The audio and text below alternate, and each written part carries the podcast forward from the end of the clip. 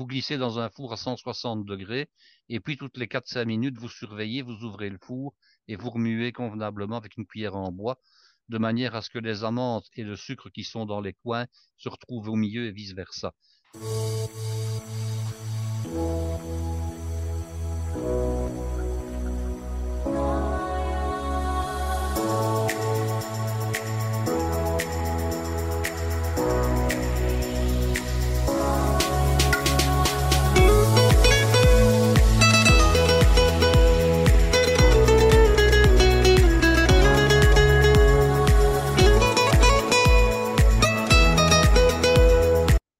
Chers amis qui nous voyez, qui nous écoutez, bonsoir. Avec mon ami Guy, nous sommes tout à fait heureux que d'être avec vous, n'est-ce pas? Bonsoir Guy.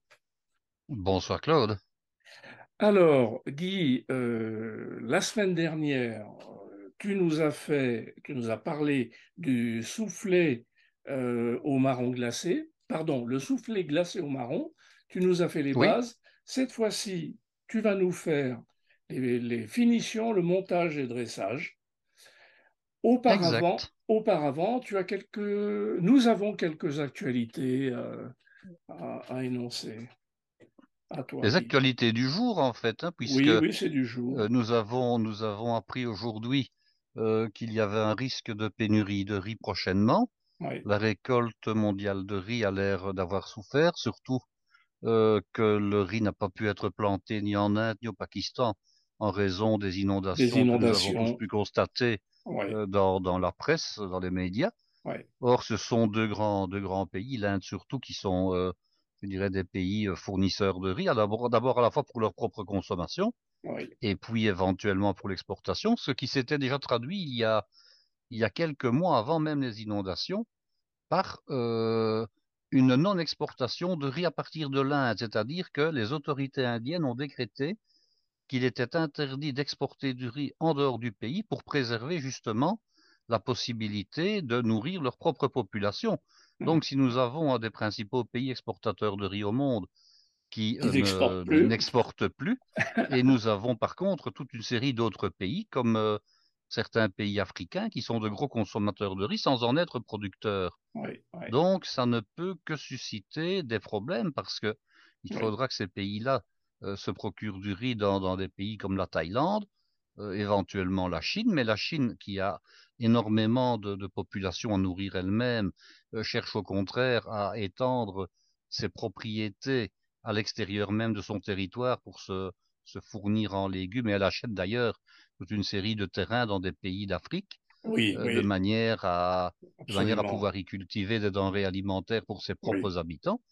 Je pense qu'on est en train tout doucement de s'acheminer euh, vers euh, une catastrophe euh, planétaire au niveau de l'alimentation. On, met tout doucement le, doigt dans un engrenage assez, assez, assez dangereux parce que on parle d'une augmentation de 20%. Bon, le riz n'est pas un produit qui coûte cher à la base, on est d'accord. Nous, pays occidentaux, bon, nous arriverons encore peut-être à payer le prix, mais si le riz renchérit, ça voudra dire que les pâtes vont renchérir, que le blé va renchérir, que le pain va renchérir. Alors, ce Toutes qui les denrées. Oui, mais ce qui m'a comme fameusement euh, interpellé, c'était il, y a deux, trois jours. On voyait ce qui se passait en Allemagne. L'Allemagne qui a toujours été en Europe un, un, leader euh, au niveau euh, économique. Mmh. Et on voyait un, monsieur en vélo, c'était nouveau au journal télévisé de 13 heures, euh, qui se baladait avec un demi-pain. Alors on l'interrogeait et on lui dit mais euh, comment ça va au niveau du pouvoir d'achat? Et le monsieur de dire bah, écoutez, j'ai acheté mon pain euh, par demi parce qu'un demi-pain, et il n'était pas grand, hein, c'est 2,50 euros, donc le pain est à 5 euros. Donc le pain d'équivalent de 800 grammes est à, est à 5 euros, ce qui est, fou. exorbitant. C'est fou. bon, moi ici, j'ai vu des pains aujourd'hui 2,35 euros. Mais là où j'en achète quelquefois, on est déjà dans les 3 euros. Hein. Oh ça dépend si le pain est spécial. Mais un pain de type pain d'épeautre frais du jour, c'est 3,60 euros. Hein. Maintenant, c'est du pain, c'est du pain euh, bio, etc., tout ce qu'on veut. Mais euh, c'est quand même cher pour un pain, il faut, faut, avouer. oui, oui, absolument. C'est 800 grammes de pain. Oui, oui, mais de, manière, pardon, hein. oui, oui, de manière générale, on, on, on, est maintenant, on est rentré déjà avec cette foutue guerre en Ukraine. avec ces Russes et on est entré dans, dans une période extrêmement euh, troublée et ça nous amène au, deuxième point, au deuxième point que l'on voulait aborder, c'est le coût de l'énergie. Tout à fait. Et alors, justement, je n'ai pas terminé concernant le coût de l'énergie. Euh, la Belgique est un très très gros pays producteur de tomates, il faut le savoir. La tomate n'est pas spécialement un, fruit du Nord, c'est un fruit du Midi, mais par contre, on produit la tomate euh, énormément en Belgique dans des serres chauffées. Hmm. Et un des plus gros producteurs du pays, je ne connais plus son nom par cœur, hein, mais il a, il a euh, vraiment une grosse, il produit un tonnage terrible, a annoncé qu'il ne plantait pas de tomates pour cet hiver, étant donné qu'il produit des milliers de tonnes, hein, il faut savoir. Hein il a dit voilà, je n'en plante pas parce que l'énergie va coûter trop cher, donc je ne pourrai pas chauffer les serres pendant l'hiver. Hmm. Ce qui veut dire que les... bon, vous allez me dire, on n'a pas besoin de manger des tomates en hiver, mais enfin, de nouveau, euh, les gens étaient habitués de manger des tomates en hiver. Bon, maintenant, ce, pas, ce, ne sont pas les meilleures tomates, on est d'accord. Mais ça veut dire que si les tomates ne sont plus disponibles, les gens vont se lancer sur d'autres légumes. Hmm. Et les autres légumes, forcément, par l'effet de la loi de l'offre et de la demande, vont aussi renchérir, puisque euh, les tomates qui ne sont plus produites ne sont plus mangées, forcément, on va se rabattre sur autre chose. Donc tout le reste va augmenter. Donc hmm. on est dans un, dans un cercle vicieux là, euh, et on ne pourra à la limite manger que des légumes qui sont produits en pleine terre. Oui. Mais les, les légumes produits en pleine terre n'ont pas évidemment la variété des légumes qu'on cultive sous serre, y compris en hiver. et si on doit importer des légumes qui viennent du fin fond de l'Andalousie ou du Maroc, ils vont aussi être plus chers puisqu'il y aura le prix du déplacement pour les acheminer jusque, jusque dans les pays du Nord. Donc, c'est un cercle vicieux qui va faire que beaucoup de choses vont être très chères cet hiver. Oui, oui, oui, on, ne sait pas où ça va s'arrêter, mais on, sait que les moments qui, arrivent euh, ne sont pas brillants. Euh, en plus, il, y a, le, manque de, de, carburant en ce moment. Euh, il, y a, il, y a, des grèves, les, les stations-service ne sont plus alimentées. Là aussi, on espère que ça va s'arranger parce que euh, s'il n'y a plus d'énergie disponible pour faire fonctionner les, les, les véhicules, euh, toute l'économie s'arrête. quoi. Donc c'est très, très embêtant. Effectivement. On pourrait donner un conseil à nos auditeurs c'est de ne pas attendre d'être le nez dans le problème pour faire un petit peu de réserve. Ne serait-ce que faire un petit peu de réserve au niveau des conserves de légumes. À défaut d'acheter des surgelés parce qu'on n'a pas tous un congélateur, on n'a pas toujours de la place. Mais par contre, acheter des conserves de légumes euh, pour pallier le, problème de l'approvisionnement hivernal, ce n'est pas la moins bonne idée. Euh, acheter des féculents, acheter des haricots verts en boîte, acheter des, des légumes cuisinés du style ratatouille, euh, légumes couscous qui sont déjà prêts, qu'il n'y a plus qu'à réchauffer. Oui. Ce n'est pas forcément la mauvaise idée du, Absolument. Hein. Il, faudrait, il faudrait avoir dans son placard, je dirais, l'équivalent de 20 ou 30 jours de légumes. Oui. Euh, je dirais d'avance pour ne pas être vraiment euh, dépourvu au moment où, où tout sera très cher. Tout à fait. Bon, allez Guy, la vie continue. Tu m'as envoyé une très belle photo derrière moi de ce, de ce soufflet glacé au marron. Et alors, ce marron, il est entouré d'or, de feuilles d'or. De feuilles d'or. C'est extraordinaire. Alors donc. Maintenant, soyons clairs, Claude, ce n'est pas une photo que j'ai faite. Hein, soyons. Oui, oui, oui. Soyons, soyons bien clairs, c'est une illustration possible. Hein. Oui, oui, je mettrai le crédit photo. Il n'y a, pas de souci. Mais ça nous amène, Guy, à, euh, au thème de, de, de ce soir, donc c'est la deuxième partie euh, sur ce soufflet glacé au marron, finition, montage et dressage. Exactement. Alors nous allons nous remémorer très rapidement, non pas la recette, parce que ça je l'ai donné la semaine dernière dans un épisode précédent, oui, absolument. mais je vais vous rappeler que nous avons euh, deux, trois choses qui sont prêtes. Nous avions mis des, brisures de marron à macérer dans de l'alcool. Hein. J'avais dit soit du rhum, soit du cognac soit du whisky, avec une préférence pour le rhum ou pour le whisky. Oui. Euh, nous avons également l'appareil, c'est-à-dire la composition, euh, je dirais même du, du soufflé glacé. Et puis, j'avais donné antérieurement la recette de la génoise. Et nous allons avoir besoin de tout ça, en fait. Oui. Alors, on peut dresser le soufflé glacé au marron de plusieurs manières. On va les aborder toutes, si vous le voulez bien. et ah je vais vous donner toutes les explications, euh, je dirais, nécessaires. Alors, Il y a d'abord le dressage traditionnel qui est un dressage individuel ou collectif. Alors, le soufflé glacé est un pseudo-soufflé, c'est un faux soufflé en réalité. Ah. Alors, la propriété d'un soufflé, ben oui, parce qu'un soufflé, au départ, un soufflé, c'est un plat chaud, le soufflé au fromage, par exemple. Hein. Et on peut faire du soufflé en dessert à partir d'une crème pâtissière épaisse qu'on allège avec des blancs d'œufs et qu'on repasse au four.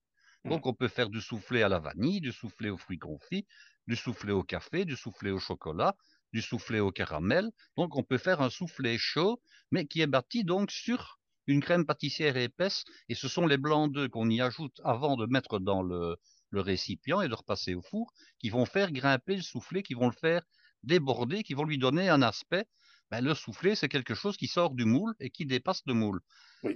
Le soufflé glacé, évidemment, il ne cuit pas, puisqu'on va le, réaliser euh, sous forme d'un appareil qui est froid, et on va le mettre au congélateur. Donc, pour donner cet aspect euh, de soufflé, c'est-à-dire cette illusion qu'il sort du moule, on va devoir utiliser une astuce. Alors, que ce soit pour un moule collectif ou que ce soit pour des récipients individuels, on va devoir trouver un moyen pour pouvoir lui donner l'aspect que vous avez derrière vous en photo, mmh c'est-à-dire qu'il y a un dépassement de quelques centimètres du moule. Alors, on va d'abord voir le problème du moule individuel. Alors, on peut, on peut choisir plein de choses. Hein. On peut choisir euh, des verres, on peut choisir des tasses, on peut choisir des ramequins, on peut choisir des verrines. La seule chose qui est importante de connaître et de savoir, c'est qu'il vaut mieux prendre un récipient qui a, euh, je dirais, qui est vertical et pas qui est conique. Parce que quand ah vous allez devoir mettre un papier autour et que vous allez devoir gainer ce papier autour de la tasse, par exemple, ou autour du ramequin, si vous avez un moule qui va en s'évasant vers le dessus, vous avez une difficulté, c'est que le papier va suivre le même chemin. Il va également s'évaser et c'est très difficile de le faire tenir en fait. Oui, Parce que vous avez beau mettre des élastiques, etc., ça ne tient pas bien. Donc essayez de trouver des récipients euh, qui sont les plus verticaux possibles. Ça, c'est une première chose. Alors, vous avez maintenant trouvé vos récipients. Vous avez donc vos tasses d'un vieux service, par exemple. Vous avez trouvé vos verres vous allez prendre du papier ou du carton très léger. C'est le papier qui va le mieux, un papier de type euh, papier blanc euh, qu'on utilise, euh, papier sulfurisé qu'on utilise par exemple pour mettre sur des plaques pour cuire des biscuits ou des choses comme ça. Hmm. Bon, vous allez mettre votre papier autour des différents récipients, vous allez l'attacher avec trombone ou avec élastique et souvent les deux, les deux peuvent être utilisés concomitamment. Attention, ne mettez pas, par exemple, des agrafes ou évitez, parce que l'agrafe peut toujours se perdre, rester dans le dessert. C'est toujours, euh, toujours ennuyeux quand on tombe sur une agrafe, euh, euh, je dirais, entre la langue et le palais, hein, et ne serait-ce que parce qu'on peut toujours l'avaler. Donc, vous allez garnir, vous allez garnir vos, vos, vos moules, et puis, vous allez maintenant commencer le montage. Alors, rappelez-vous, je vous ai dit, il y a de la génoise. Alors, de la génoise, qu'est-ce qu'on peut en faire? On peut cuire de la génoise à la feuille. Qu'est-ce que ça veut dire? Ça veut dire qu'au lieu de cuire de la génoise sur, euh, dans un moule qu'on appelle un moule à manquer, donc c'est le moule traditionnel dans lequel on réalise des gâteaux, on peut la cuire sur une feuille de papier. Donc, on prend la tôle de pâtisserie du four, on met un papier cuisson, on beurre le papier, on le farine légèrement et on étale la génoise en une fine couche de 7, 8, 9 mm. On passe euh, cette, plaque au four à 180 degrés, une dizaine de minutes, jusqu'à cuire le biscuit de manière à avoir ce qu'on appelle une génoise à la feuille. Donc vous allez mhm. avoir une feuille de biscuit que vous allez pouvoir découper avec un emporte-pièce. Et alors un emporte-pièce, qu'est-ce que c'est? On sait tous en principe ce que c'est. Oui. C'est un petit cylindre qui doit avoir un diamètre idéalement légèrement inférieur au récipient dans lequel vous allez mettre votre, votre soufflé glacé, de manière à faire ce qu'on appelle un insert. Alors un insert, c'est une couche de biscuit que vous placez dans une composition, et quand on va déguster la composition, on va tomber sur l'insert en génoise que vous aurez imbibé avec du sirop. Alors le sirop, qu'est-ce que c'est? Rappelez-vous, vous avez mis des marrons ou des brisures de marrons à macérer dans de l'alcool. Oui. Vous allez récupérer un peu de ce sirop-là. Si vous n'en avez pas suffisamment, vous pouvez l'allonger en rajoutant un peu de sirop de sucre et un peu de rhum ou de whisky ou de cognac selon l'alcool que vous aviez choisi. Et vous en mettez un petit peu pour imbiber le biscuit. Alors attention, quand vous allez faire le montage, voilà la manière dont vous devez procéder. Vous versez un peu d'appareil à peu près jusqu'à la moitié de la hauteur de votre futur soufflé. Vous prenez un disque que vous avez découpé dans le biscuit et vous le mettez au-dessus donc de la première partie.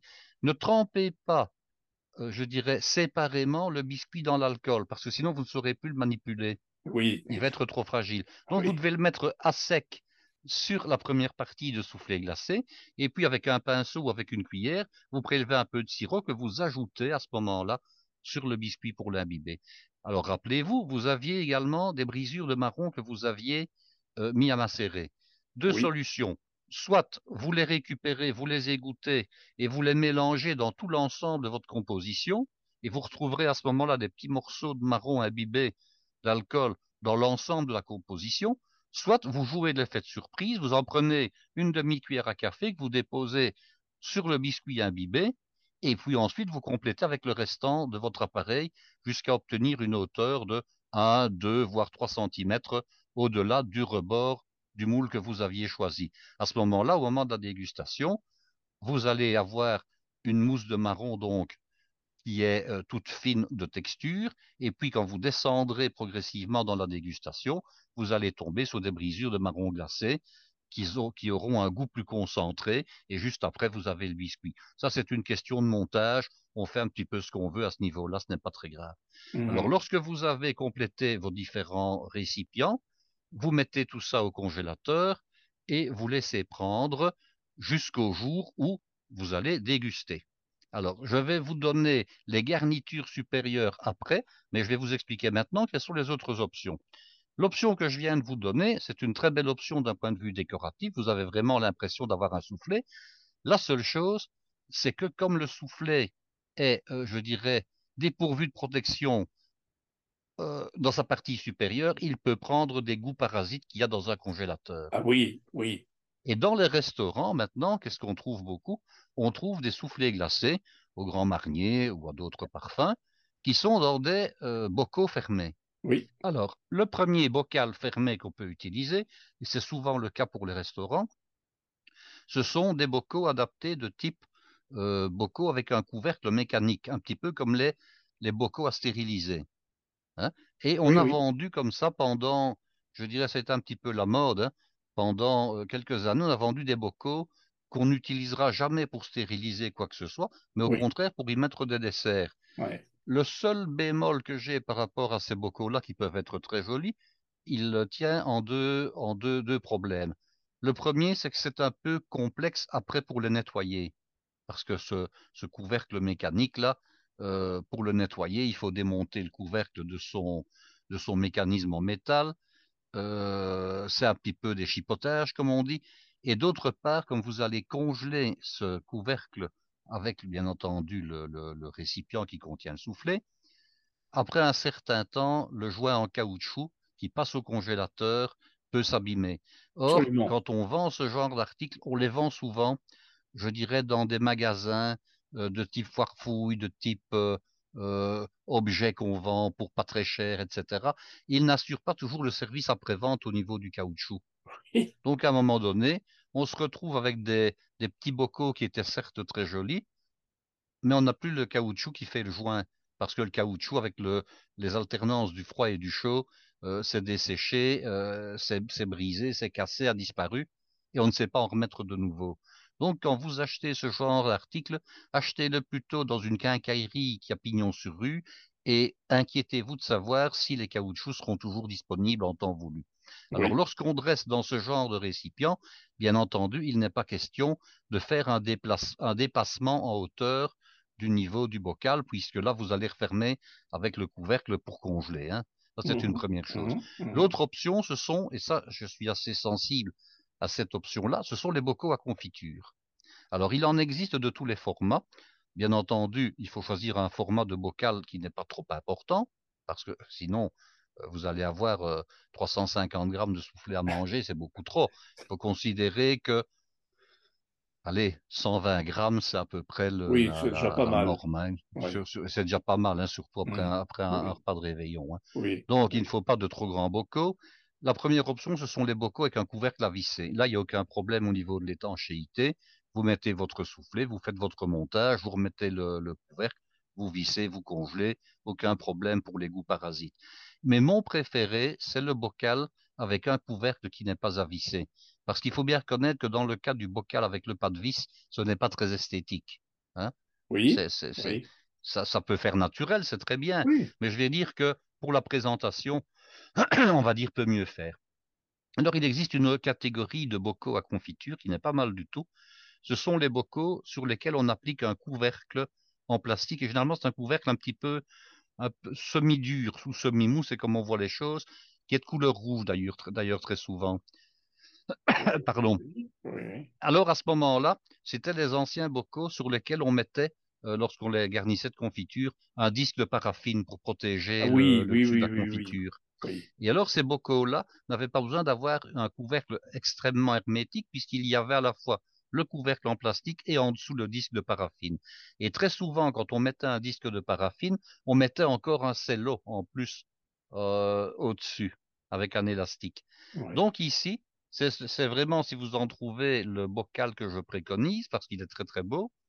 Et ensuite, euh, une fois que vous avez garni avec votre, votre composition de soufflet jusqu'à peu près un centimètre, je dirais en dessous du bord du, bocal, vous mettez un film alimentaire en plastique, vous mettez un élastique, et après seulement vous mettez le couvercle en plastique définitif et vous mettez au congélateur. Ça, mmh. c'est, je dirais, ma solution préférée. Je vous explique après comment on garnit tout ça. Hein. Donc ça, c'est ma solution ma solution idéale. Alors, je ne vous ai pas encore parlé du soufflet glacé collectif. À ce moment-là, vous allez choisir ce qu'on appelle un légumier ou un plat à gratin rond, par exemple, de dimension de 6 ou 8 personnes. Vous faites exactement la même chose que dans le premier cas. Vous mettez un papier parchemin autour de votre, de votre bord du récipient. Là, cette fois-là, les élastiques vont être trop petits. Donc, à ce moment-là, vous ne mettez pas d'élastique, vous faites ça avec une ficelle pour, euh, pour le, faire tenir le papier. Hein. Vous mettez une ficelle de cuisine, hein, c'est du fil blanc de coton, et vous faites un nœud et vous faites tenir avec euh, la ficelle. Ce que vous pouvez faire également, c'est prendre du carton léger. Alors, les pâtissiers ont des cartons, ce qu'on appelle du carton à tarte, c'est-à-dire que c'était anciennement des, des, rouleaux de carton légers qui étaient vendus, qui faisaient 5, 6, 7 cm de haut, hein, euh, et qui était destiné à protéger les tartes et ce qu'on appelle les merveilleux, à l'époque où les boîtes, le boitage n'existait pas.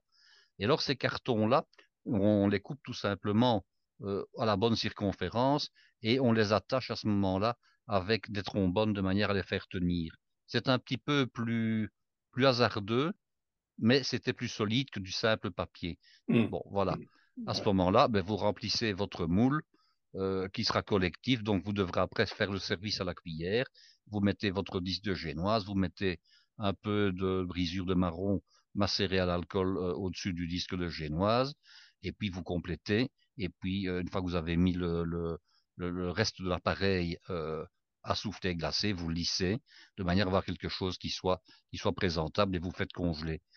Si vous faites vos soufflets sous cette forme-là, et bien sûr quelques jours à l'avance, Dès que le soufflet est pris, n'hésitez pas à mettre du papier film autour pour éviter justement que les odeurs parasites ne viennent, euh, je dirais, euh, contaminer, si je prends l'expression, hmm. euh, le goût de votre soufflet. Donc vos soufflets sont prêts, maintenant il faut les garnir. Généralement, on les garnit au dernier moment. Pourquoi? Parce que si vous faites des rosaces de chantilly dessus, c'est toujours assez désagréable quand les rosaces de chantilly sont congelées. Donc, c'est au moment où vous allez sortir vos soufflets et que vous allez enlever le papier ou que vous allez ouvrir les bocaux que vous allez faire la, je dirais, la, décoration finale. Alors, décoration finale, généralement, rosaces de chantilly à la poche à douille. Quand on ne sait pas faire des rosaces, ben on fait des petites pointes hein, avec la douille et, la poche. Euh, chantilly, euh, c'est tout simplement de la crème fouettée 35 euh, à 40% de matière grasse qui a été battue avec un petit peu de sucre. Anciennement, on mettait 150 grammes de sucre au litre. Maintenant, on considère que 125, voire même 100 grammes est largement suffisant. On bat la crème fraîche dans laquelle on peut mettre éventuellement un stabilisant. Alors, les professionnels utilisent un stabilisant liquide, ils en mettent une giclée pour un litre. Euh, la ménagère trouvera en magasin du stabilisant sous forme de petits sachets de, de poudre, je dirais, qu'on peut ajouter dans la crème fraîche au moment de la battre, de manière à avoir une crème fraîche qui tient. Alors, avec quoi va-t-on pouvoir garnir cette rosace ou bien ces petites pointes de, crème fraîche avec des brisures de marron glacé, avec des petites feuilles d'or comme vous avez là, éventuellement avec par personne un marron glacé entier. Mais là, ça coûte quand même déjà un petit peu plus cher. vous pouvez mettre également, bien sûr, c'est une question de budget. Vous pouvez également mettre des fruits secs comme des amandes effilées que vous aurez euh, caramélisées. Je vous donne la recette, hein, comme ça vous ne devez pas chercher. Euh, chez le pâtissier où je vais euh, de temps en temps dire bonjour, je vois que pour euh, un sachet de 100 grammes, on vend ça 4 euros. Je vais vous donner la recette, ça va vous revenir plus de 4 fois moins cher. Vous prenez en poids égal, par exemple, 100 grammes d'amandes effilées blanches. Vous prenez 100 grammes de sucre, mais vous pouvez monter jusqu'à 200 grammes de sucre, il n'y a pas de problème. Mais on va considérer que poids pour poids, c'est le meilleur rapport qualité et goût, si je peux dire. Un tout petit peu de blanc d'œuf de manière à ce que le, sucre et les amandes collent ensemble. Quand je dis un petit peu de blanc d'œuf, je ne vais pas vous donner un grammage précis. En réalité, vous devez avoir tout simplement un peu d'humidité, euh, je dirais, qui fait que le sucre et les amandes collent ensemble. Vous étalez ça sur euh, une, plaque de une plaque de four euh, que vous avez huilée ou beurrée, c'est encore mieux. Fine couche, hein, un demi centimètre, vous glissez dans un four à 160 degrés, et puis toutes les 4-5 minutes, vous surveillez, vous ouvrez le four et vous remuez convenablement avec une cuillère en bois, de manière à ce que les amandes et le sucre qui sont dans les coins se retrouvent au milieu et vice-versa. Et quand c'est d'un beau blond doré, vous arrêtez vous laissez refroidir. Donc vous avez à ce moment-là un pralin d'amandes, mais vous pouvez également faire un pralin avec euh, des noisettes euh, effilées ou des noisettes concassées. Ça marche très bien aussi. Donc on peut très bien mettre ce pralin d'amandes au-dessus de la chantilly, au-dessus du soufflé glacé au marron. Mm, mm. Voilà. Donc ça, c'est une manière de décorer. On peut aussi décorer avec une, une burette, c'est-à-dire cette espèce de petite bouteille avec un, une pipette là hein, pour faire des petites lignes.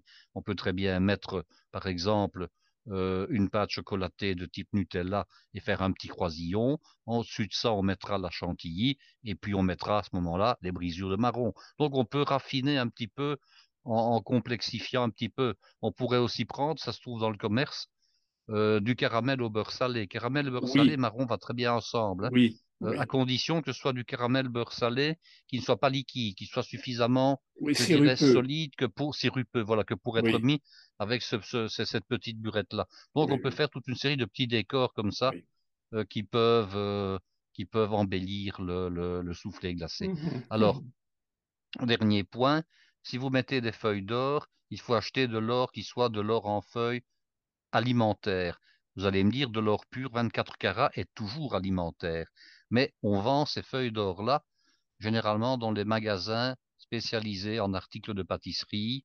On peut également trouver de l'or en paillettes et on peut également trouver du faux or, c'est-à-dire en fait des paillettes métalliques qui ressemblent à de l'or mais qui n'en sont pas et qui coûtent évidemment nettement moins cher. Oui, mais qui sont, qui sont comestibles quand même Qui sont parfaitement comestibles, tout à fait. D'accord. C'est une poudre, entre guillemets, c'est une poudre d'or, mais qui n'est pas de l'or, on va dire ça comme ça. D'accord, d'accord. Enfin, moi, je n'ai jamais acheté des feuilles d'or euh, pour la. Mais moi, j'en avais acheté un carnet. Hein. Ah le, seul, le seul problème, c'est que c'est tellement fin, c'est tellement ténu euh, qu'il faut les, les retirer par fragments on fait ça avec une pointe sèche. On prend une pointe sèche et on arrache des lambeaux, mais pendant qu'on le fait, il ne faut pas qu'il y ait de courant d'air dans la pièce et il ne faut pas respirer à ce moment-là. Mmh, mmh, Parce que mmh. l'or est tellement fragile qu'il s'envole. Donc, euh, il faut, enfin, quand on l'a fait une fois, on sait comment on doit faire. Hein. Mais je vais dire que ça nécessite un petit peu de prudence, de précaution. Il ne faut pas avoir des gamins qui courent autour de la table à ce moment-là. Euh, on les fait sortir et on fait ça bien à son aise. Donc voilà pour ce qui est du soufflé glacé, que ce soit en portion individuelle ou que ce soit en portion collective. Autre petite remarque, et c'est la dernière, c'est que le soufflé glacé doit être dégusté non pas à température ambiante, bien entendu, sinon il va fondre, mais pas non plus à température de congélation. Oui. Il faut le laisser reprendre un tout petit peu, euh, je dirais, chaleur, de manière à être moelleux. Hein, donc, si vous avez un congélateur qui va à moins, moins 18 degrés, mais il faut le sortir, le garnir, le temps de la porter à table, mais il faut compter qu'il y a entre le moment où on le sort du congélateur et le moment où on le déguste, considérer qu'il faut 10-12 minutes au minimum pour oui, qu'il ait repris un, un, quart peu, oui. un peu de température. Un quart d'heure n'est pas plus mal. Hein. Oui, oui, oui. C'est une question de, de qualité de la dégustation, tout simplement. Oui, absolument. Sinon, quand c'est trop froid, c'est vraiment pas bon. Quand c'est trop froid, ce n'est pas bon, c'est désagréable. Tout, à fait, tout à fait. Que boit-on avec ça? Attends, ce n'était pas terminé. Ah, pardon, pardon. Ah oui, parce que maintenant, nous allons parler du soufflé glacé sous forme de bûche de Noël. Ah oui. Ah oui, hein. Donc, sous forme de bûche de Noël, ce n'est pas compliqué. Il faudra tout simplement le mouler dans un moule à bûche. Alors, le moule à bûche, il y en a plusieurs. Il y a plusieurs largeurs de moule à bûche. Ce qu'on appelle des moules gouttières. Hein. Oui. Un moule à bûche, c'est un moule qu'on utilise généralement, soit par exemple pour cuire des euh, pour faire des aspics, pardon, mais qu'on utilise également pour cuire de la génoise, pour faire les bûches de Noël. Alors il y a trois formats en général.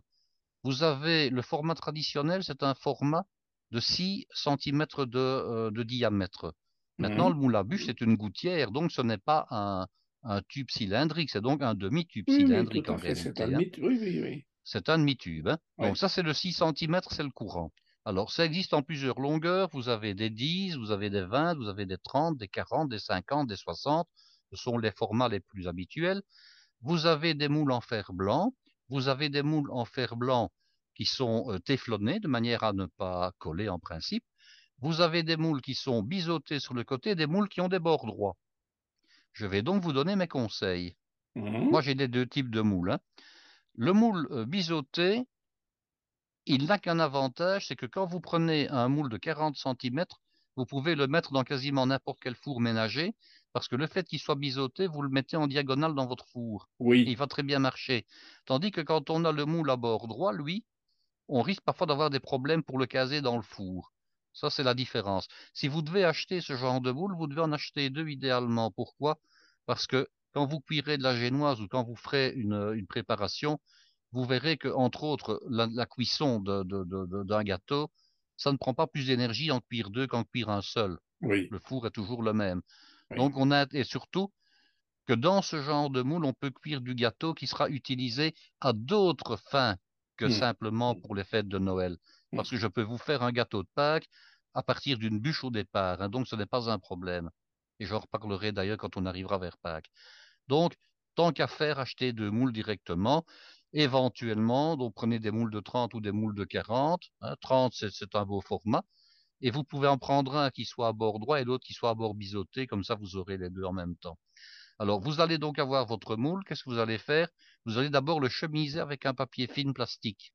Hein, le, film euh, qui sert d'habitude à recouvrir les, aliments pour empêcher qu'ils ne sèchent ou que des mouches ne viennent, euh, je dirais, s'y promener. Vous allez mhm. donc chemiser votre moule avec une feuille donc de, de film plastique. Et vous allez mouler votre soufflet dans ce moule à bûche qui aura été donc garni euh, du film plastique. Au milieu, vous mettez votre insert de génoise, vous le garnissez et vous complétez jusqu'au-dessus et vous lissez. Après, vous refermez le moule avec le film plastique. Donc, vous repliez les bords du film plastique au-dessus pour empêcher qu'il n'y ait donc des goûts parasites et vous mettez au congélateur. Mmh, mmh. Alors, au moment où vous devrez avoir besoin de votre bûche, ça peut être fait à l'avance, il n'y a pas de problème. Hein. Ce n'est pas forcément au dernier moment.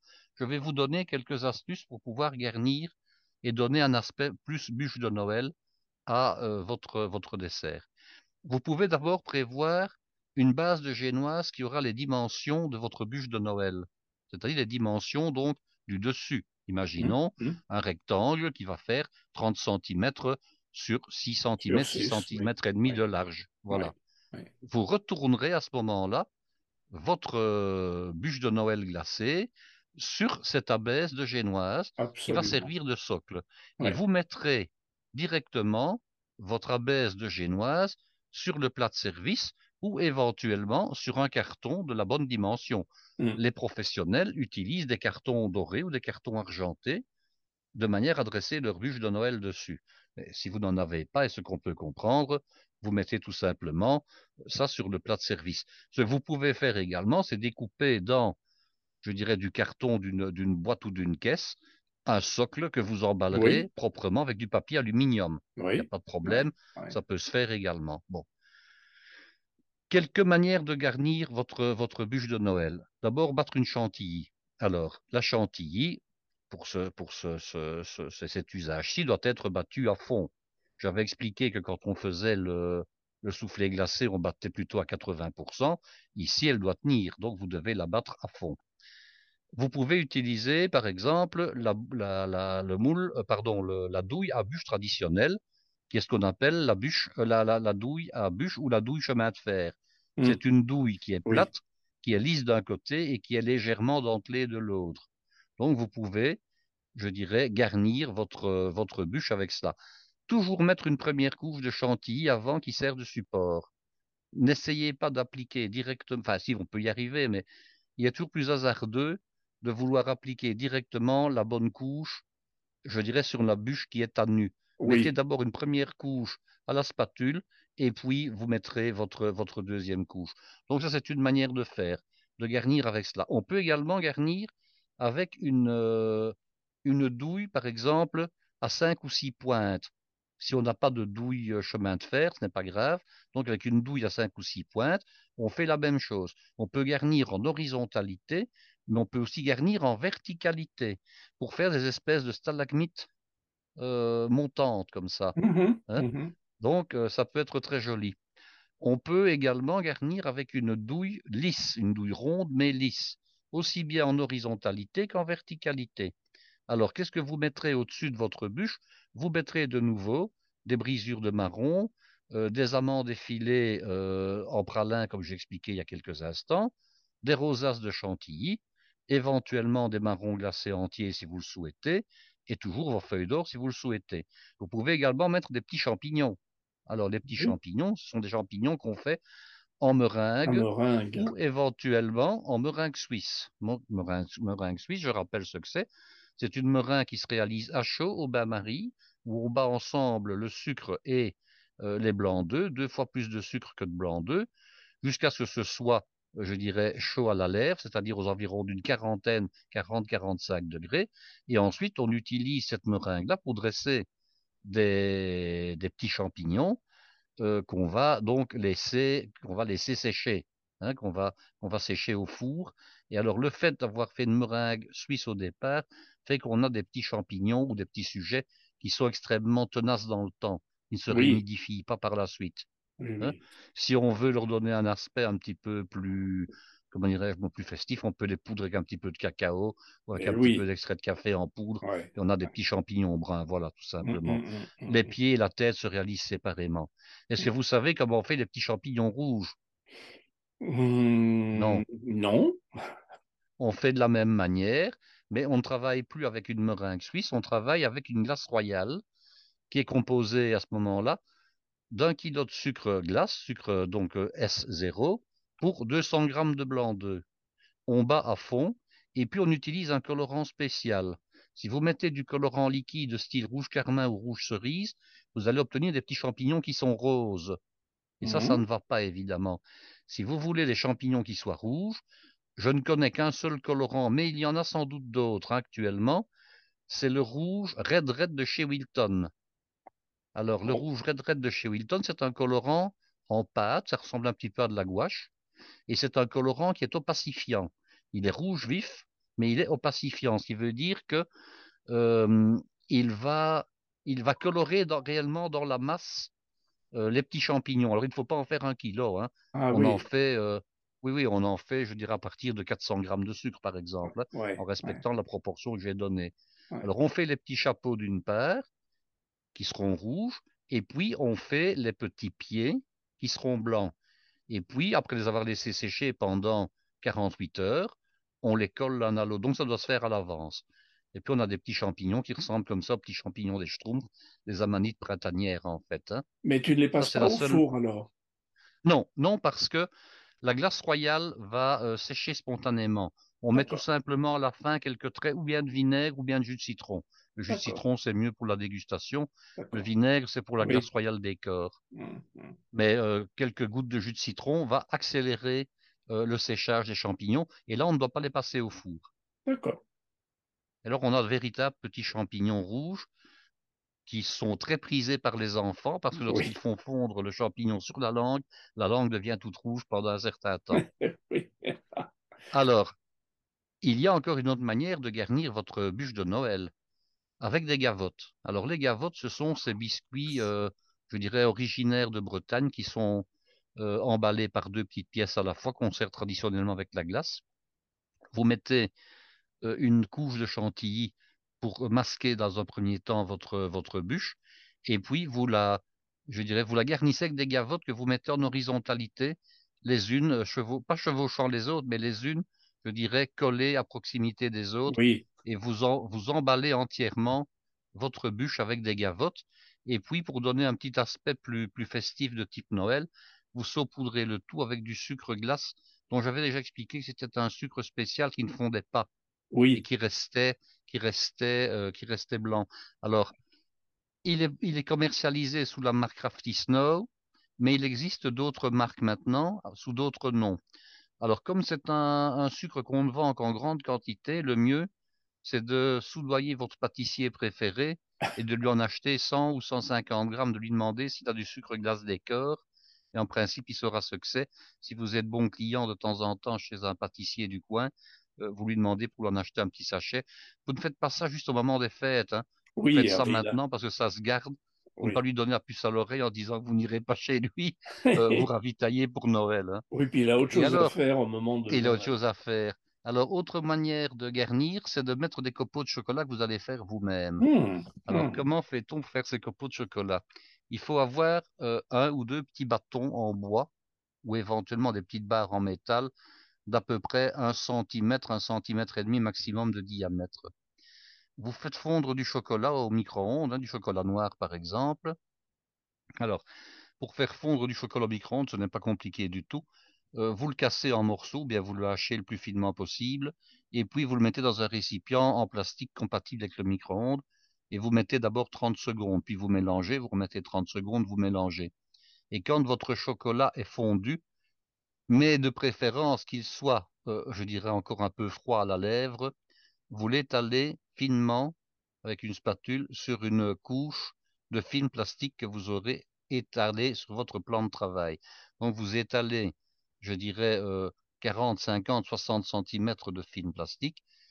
Et puis vous mettez donc du chocolat dessus, vous allez étaler en fine couche d'à peu près un millimètre sur l'ensemble de la, de la surface de votre film plastique, sauf 5 cm à droite où vous n'en mettez pas. Mmh, Et mmh. puis vous roulez votre bâton de manière à enrouler le film plastique sur lui-même avec le chocolat qui est à l'intérieur. Oui, Donc, vous faites une espèce de rouleau, un peu comme le rouleau d'un papier peint, hein, euh, avec le chocolat et le film plastique, et vous mettez ça au congélateur, tout simplement. Mmh, intéressant. Vous le mettez au congélateur, donc le chocolat va prendre, et puis lorsque le chocolat est pris un quart d'heure après ou une demi-heure après, vous déroulez votre bâton et vous allez avoir toute une série de copeaux je dirais, euh, un peu des, très grands copeaux hein, qui peuvent faire 20-30 cm ah bah de long, selon la largeur de votre film plastique. Et vous reprenez ces copeaux que vous allez coller sur la chantilly tout autour de votre bûche. Alors, ce qui est bien, c'est qu'on peut faire des copeaux noirs, des copeaux blancs, avec du chocolat blanc évidemment, et des copeaux euh, au chocolat au lait. Et si vous voulez donner une couleur un peu particulière à vos copeaux, vous pouvez utiliser pour le chocolat blanc euh, du colorant alimentaire à condition qu'il soit liposoluble, c'est-à-dire soluble dans la matière grasse. ne prenez pas un colorant liquide euh, qui n'est pas soluble dans la matière grasse, sinon vous allez faire masser votre chocolat. Mais il existe des colorants spéciaux qu'on trouve dans tous les magasins d'articles de pâtisserie ou d'articles alimentaires. Il existe des colorants qui sont dits liposolubles, donc solubles dans la graisse, et qui sont donc parfaitement solubles dans le chocolat au lait. Et mmh vous pouvez comme ça faire des copeaux qui soient roses, qui soient jaunes, qui soient euh, verdâtres, qui soient bleutés, enfin toutes les couleurs que vous voulez. Et vous utilisez ces copeaux pour mettre sur votre bûche, je dirais, en choisissant une couleur qui ne soit quand même pas trop, pas, trop tape à l'œil. Hein. Oui. Parce que le mieux, comme c'est un soufflé glacé au marron, c'est de rester dans des teintes qui sont un peu logiques avec le plat que vous servez.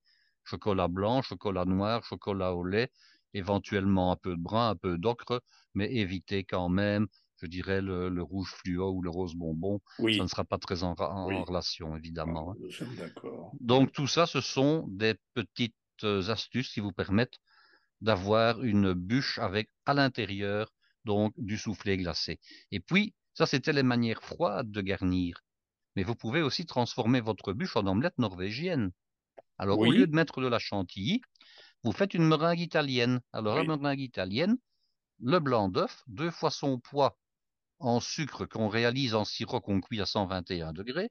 On verse le sirop brûlant sur les blancs d'œufs qui sont battus. On bat jusqu'à complet refroidissement. Et puis, avec une poche à douille, on garnit l'extérieur donc de la, de la bûche euh, en soufflé glacé. Et puis, un petit chalumeau de cuisine. Et on passe le chalumeau dessus. Et on a une bûche qui sera en fait une omelette norvégienne, mais en forme de mmh bûche, avec mmh du soufflé glacé à l'intérieur. Donc, vous voyez qu'il y a toute une série de, de possibilités euh, qui font que vous allez pouvoir quand même garder l'esprit de Noël si vous faites ça à Noël. Et si maintenant vous désirez faire un, un, gâteau collectif au moment du Nouvel An, pas de problème, il suffit tout simplement de mouler votre soufflé glacé dans un moule en forme de cœur, par exemple, hein, c'est traditionnel. Oui. Et puis après de le garnir, soit avec de la chantilly, une des méthodes que j'ai expliquées, soit éventuellement avec euh, de la meringue italienne et de flamber donc cette, euh, euh, ce, ce, dessert en forme de cœur que vous aurez à ce moment-là plutôt destiné au Nouvel An plutôt qu'à Noël. D'accord. Donc voilà toutes les possibilités que je peux vous suggérer pour passer de bonnes fêtes au moment du dessert. Formidable. Alors je reviens à ma question. Que boit-on?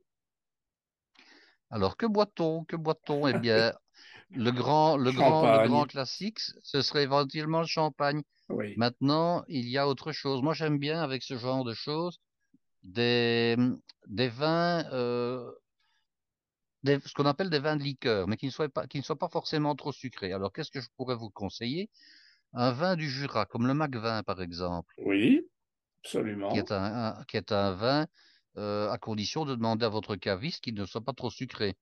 Je, ne je, déconseille par contre le Pinot des Charentes. Je, je, le trouve très sucré par rapport à. C'est très sucré le Pinot des Charentes. Par rapport à, à, ce dessert qui, qui, est déjà relativement sucré. Euh, un ratafia. Oui, très Alors un ratafia, c'est aussi une possibilité à condition de, prendre, de ne pas prendre quelque chose qui soit trop sucré. Euh, vous pouvez également aller dans les vieux Porto. Oui, ça Je trouve qu'un vieux Porto, un 10 ans, un 15 ans, un 20 ans d'âge peut donner de très très bons résultats. C'est une merveille, ah oui. C'est une merveille, exactement. Il vaut mieux en servir un tout petit verre, oui. je dirais, euh, plutôt qu'un grand, mais vraiment avoir un vieux Porto là-dessus, c'est génial. Oui. Je parlerai des fromages dans un futur épisode. Vous pourriez éventuellement avoir le même vin pour le fromage et, pour le dessert. Oui, oui, absolument. Et à ce moment-là, nous pourrions avoir du Porto pour le fromage et du Porto pour le dessert. Oui. Vous resteriez sur le même vin. Oui, Mais ça, j'en parlerai lors d'un prochain épisode. Et comme ça, vous ne devez pas euh, sauter trop du coq à l'âne parce que oui. si vous avez un vin blanc avec l'entrée, vous avez un vin rouge avec le plat principal, et puis vous avez de nouveau un vin avec le fromage, et puis de nouveau un vin avec le, le dessert, ça vous fait beaucoup de choses. Hein. Oui, Tandis qu'en ayant le même vin éventuellement, fromage, dessert, c'est encore une possibilité. D'accord. Alors j'ai déjà servi, j'ai déjà servi du fromage avec du vin. Oui. Euh, ça peut très très bien marcher. Donc à ce moment-là, vous pouvez rester avec le vin ou bien éventuellement avec un vieux Porto. Passer du fromage vieux Porto au dessert vieux Porto, ça marchera aussi. Hum, hum. Ça, c'est une possibilité. Très bien. Eh bien, merci Guy pour, euh, pour ce, dessert, ce, dessert soufflé glacé au marron que tu nous as donné euh, en deux épisodes, et c'est très bien, les bases et ensuite la finition le dressage. C'est vrai que ça aurait fait très dense. Ça aurait fait très dense si tu nous avais fait ça tout, tout, en même temps. Hein. Je crois que ça aurait pu lasser nos auditeurs. Oui, absolument, absolument. Chers amis, vous avez sans doute des questions à poser à Guy, donc n'hésitez pas à nous poser les questions. Euh, allez sur euh, sopac.be, euh, vous, nous faites, vos questions, il y a tout ce qu'il faut sur le site, le formulaire de, de contact. Vous pouvez également nous envoyer vos questions par mail si on parlait cuisine.gmail.com tout ça tout attaché. Donc vous avez tout ce qu'il faut pour euh, poser vos questions à Guy et pour vous préparer de très belles fêtes de Noël. Espérons que les choses euh, de nos, environnements respectifs vont s'arranger et prévoyons de passer de bons moments. N'est-ce pas, Guy? On essaiera, Claude. On essaiera. Merci beaucoup, Guy. À bientôt. À bientôt. À bientôt, chers amis. Thank you.